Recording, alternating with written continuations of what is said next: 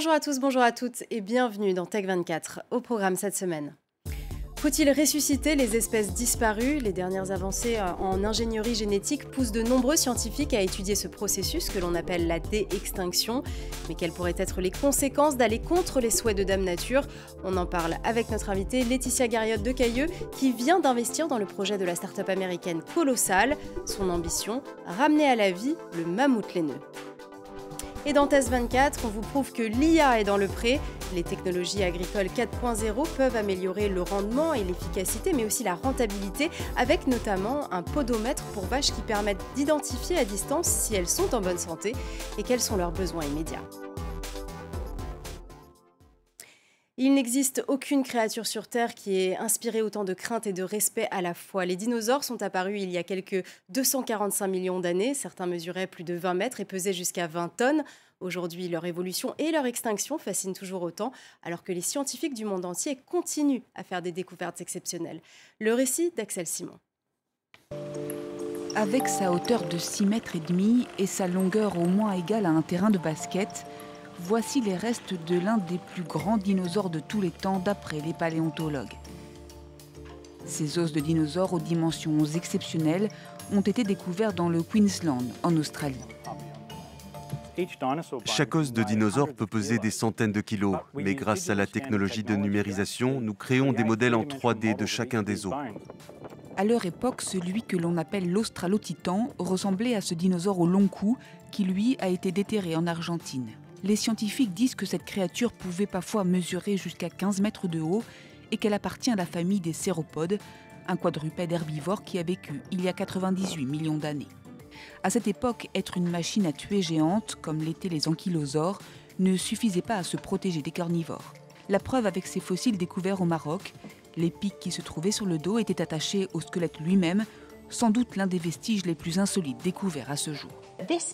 Ce spécimen avait des pics sur le dos et un ostéoderme, c'est-à-dire une structure d'écailles et de plaques osseuses fusionnées ensemble. Les deux étaient attachés fermement et indissociables. C'est vraiment étrange. Nous ne trouvons ça sur aucun autre ankylosaure, ni sur aucun autre vertébré que nous connaissons, vivant ou mort. Ces fossiles extraordinaires sont les premiers ossements d'ankylosaures découverts sur le continent africain. En Chine, des scientifiques ont annoncé récemment avoir isolé certaines cellules d'un dinosaure ayant vécu il y a 125 millions d'années dans le noyau de la cellule des molécules organiques euh, que vous voyez ici en rose. Cela signifie potentiellement des brins d'ADN. Si c'est avéré, cela constituerait l'une des plus grandes percées scientifiques. En effet, personne n'a encore réussi à séquencer de l'ADN de dinosaures.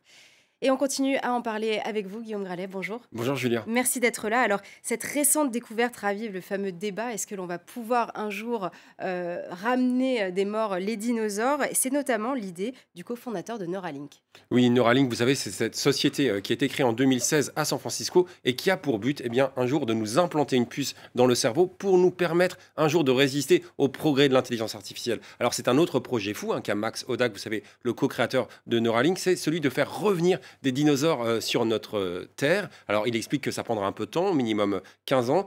Euh, seulement, si ça fait un peu rêver, ça ne fait pas du tout l'unanimité chez les scientifiques. Si vous écoutez la paléontologue américaine Alice Abel, hein, qui travaille au Natural History Museum de Los Angeles, elle explique que pour que ça puisse réussir, eh bien, il faudrait récupérer un brin d'ADN qui est survécu à 65 millions d'années. Et quand bien même, Julia, si on y arrivait, il faudrait s'interroger au préalable sur les effets qu'aurait une telle réintroduction sur les espèces existantes.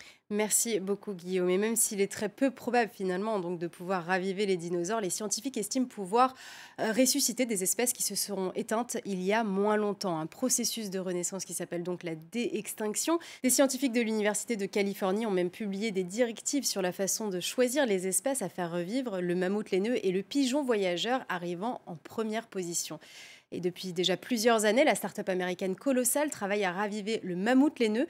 Pour en parler, Laetitia Garriotte de Cailleux, merci infiniment d'être avec nous aujourd'hui. Vous êtes donc la PDG de Global Space Ventures aux États-Unis, l'un des investisseurs euh, dans ce projet qui vient d'ailleurs de lever 15 millions de dollars. Alors expliquez-nous Comment comptez-vous faire revivre le mammouth laineux Alors, la façon dont on compte faire revivre euh, le mammouth laineux, c'est en se basant en fait sur les avancées technologiques euh, de, lecture et d'écriture de l'ADN. Donc, ce que l'équipe de Colossal a fait, c'est qu'en comparant les segments d'ADN euh, du mammouth laineux et de l'ADN de l'éléphant d'Asie, l'équipe a pu identifier 60 traits qui différencient finalement les deux espèces.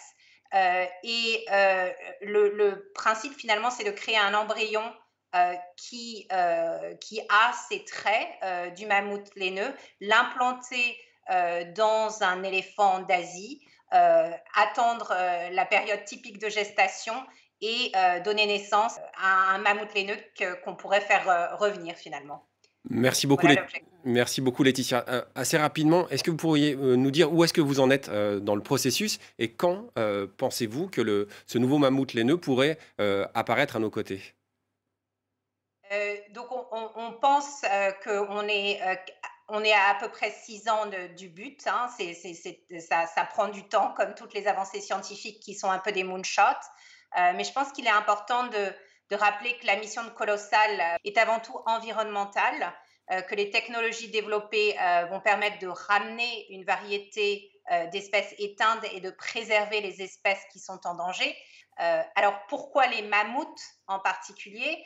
Un, parce qu'on a suffisamment d'éléments aujourd'hui euh, pour penser qu'on va y arriver euh, dans, l'espace de temps que je mentionnais. Et deux, parce qu'on est en train de voir autour de nous le permafrost euh, fondre sous nos yeux, qu'on connaît les résultats des quantités colossales de CO2 qui, qui, sont relâchées dans l'atmosphère, le réchauffement climatique, tout ça qui va bouleverser l'humanité, et les mammouths qui existaient encore il y a 12 000 ans, avait un rôle absolument clé pour permettre à cette toundra arctique euh, de refléter le soleil et de permettre à ce permafrost de rester. Et donc, c'est vraiment, c'est doublement critique, j'allais dire, c'est euh, de, faire revenir ces mammouths, de leur permettre de jouer le rôle qu'ils jouaient dans euh, l'écosystème de notre Terre.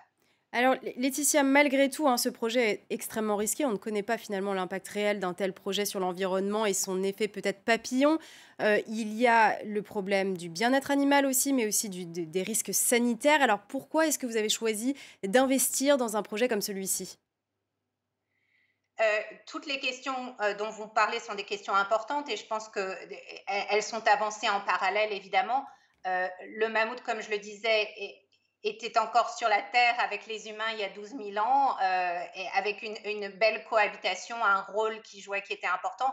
Euh, d'après les études de, l'environnement arctique, la réintroduction du mammouth en Arctique euh, n'aurait qu'un impact positif sur, sur finalement l'écosystème de la Terre. et, donc, je crois que la question qui intéresse davantage évidemment l'équipe, c'est quelles sont les autres espèces qui pourraient être conservées et toujours garder en tête euh, euh, quelles espèces par rapport à quel impact vis-à-vis de l'humanité. Il y a évidemment ici une, approche qui est aussi centrée par rapport à, aider l'humanité à, à, répondre à ces challenges que nous avons aujourd'hui qui n'existaient pas à l'époque des mammouths.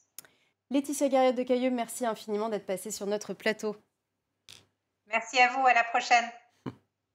Voilà, et alors que des startups comme Colossal s'intéressent à raviver les espèces, d'autres cherchent au contraire à utiliser les dernières techniques de génie génétique pour forcer l'extinction d'espèces considérées comme des nuisibles. C'est ce que l'on appelle l'extinction planifiée, Guillaume. Eh l'idée, euh, Julia, c'est de protéger des écosystèmes particulièrement fragiles. C'est le cas, par exemple, euh, dans les îles Galapagos, où l'homme euh, a apporté sur place des rats, des rats qui se sont multipliés. Il y en a plus de 200 millions aujourd'hui, et ça pose des problèmes pour les les grenouilles euh, ou encore certains euh, oiseaux sur place. Alors, l'idée qui a été au centre des dernières rencontres de l'Union internationale euh, pour la conservation de la nature, c'était début septembre à Marseille, c'est de modifier légèrement le génome de ces rats pour les pousser, par exemple, à ne faire que des petits bébés rats mâles et pousser cette espèce à disparaître, en tout cas, sur cette île. Alors, ce qui est très intéressant dans ces réflexions de l'UICN, c'est en montrant l'étendue des possibles de ce forçage génétique, elle explique qu'il faut prendre beaucoup de précautions et notamment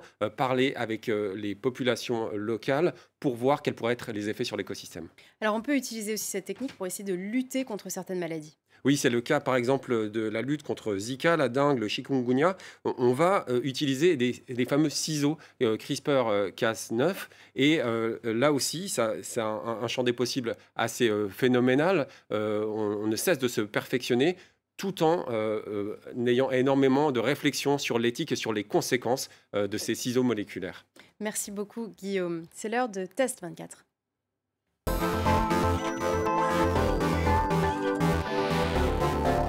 1885, il y en avait que 160 en Europe et aujourd'hui, il y en a beaucoup plus et malgré cela, vous n'en avez peut-être jamais entendu parler. Les fermes expérimentales poussent partout sur le territoire. Guillaume, direction la ferme expérimentale de Grignon, c'est celle de AgroParisTech.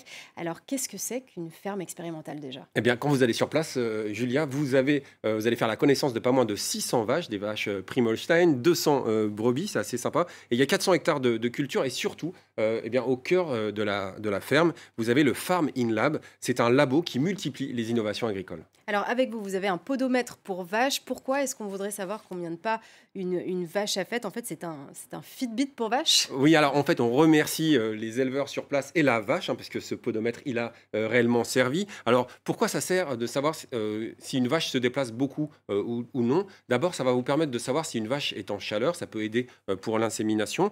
Une, vache qui se déplace moins, c'est souvent également une vache qui peut avoir une infection, une infection au niveau des sabots, au niveau des mamelles, de mamelles par exemple. Et puis surtout, ce podomètre, en fait, il est couplé à un film magnétique qui est situé sur l'auge où se nourrissent les vaches et on va pouvoir vérifier qu'elles se nourrissent bien et régulièrement. Alors Guillaume, il y a aussi une caméra à, 360 degrés, euh, comme celle développée par exemple par AI Herd à Nantes. Oui, euh, l'idée, c'est un clin d'œil à herd, qui veut dire troupeau euh, en anglais. Et là aussi, on va utiliser cette fois-ci un peu comme un principe de reconnaissance faciale, mais appliqué au dessin des vaches. Tout ça, ça va être enregistré par l'intelligence artificielle pour là aussi détecter des mouvements suspects ou l'absence de mouvement pour, là encore, anticiper des maladies. Décidément, les objets connectés sont vraiment partout, Julia.